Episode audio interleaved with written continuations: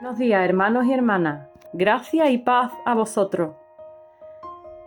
Así es como el apóstol Pablo se dirigía en sus cartas a las iglesias con ese saludo. Gracia y paz a vosotros.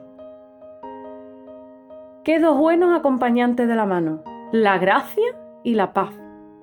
La semana pasada, en el devocional, hablábamos sobre la gracia de Dios en nuestra vida. Ese regalo de la salvación. Dios envió a su Hijo a morir por nosotros. Era un regalo inmerecido. Algo que nosotros no podíamos pagar ni con dinero ni con obras humanas. Eso fue don de Dios. Al igual que la paz. La paz de Dios, que sobrepasa todo entendimiento, es una paz que solo Dios la puede dar. No la podemos comprar, no la podemos comprar.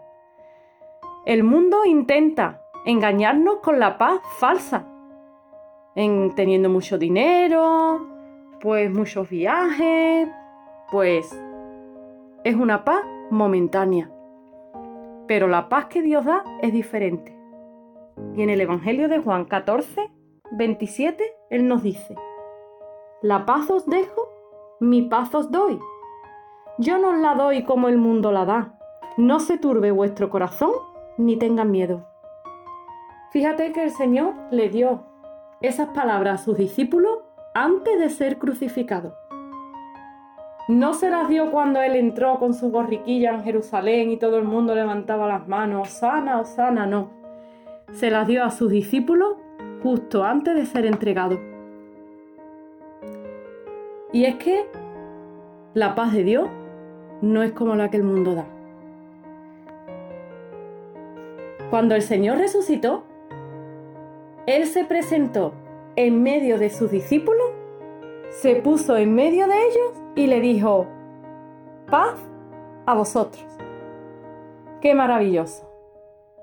Antes de morir en la cruz, le dijo, no tengáis miedo, no se turbe vuestro corazón.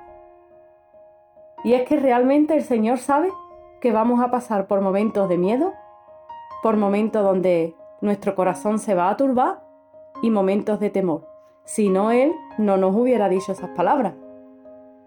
Pero qué maravilloso que después de resucitar, Él se presentó a sus discípulos y les dijo, paz a vosotros.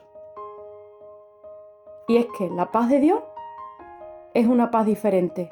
Él nos da la paz en medio de la aflicción, en medio de los problemas. Su gracia y su paz es lo que necesitamos.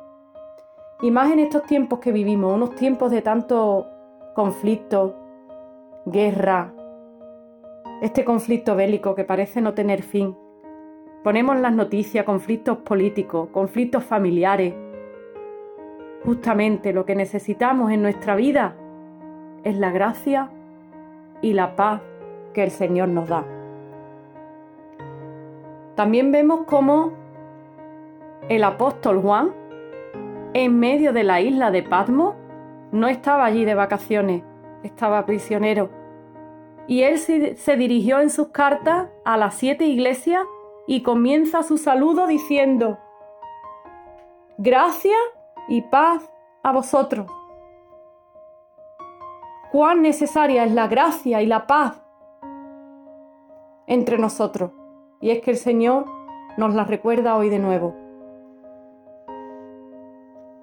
Qué maravillosa es la gracia y la paz de Dios en nuestra vida. Meditemos en la palabra. Busquemos la paz de Dios que sobrepasa todo entendimiento.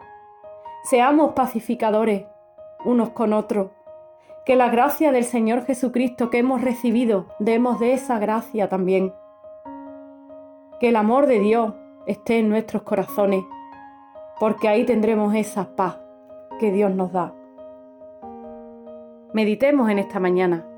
Meditemos en esta mañana porque son muchos los problemas y, y como dice la, la palabra, cada día trae su propio afán.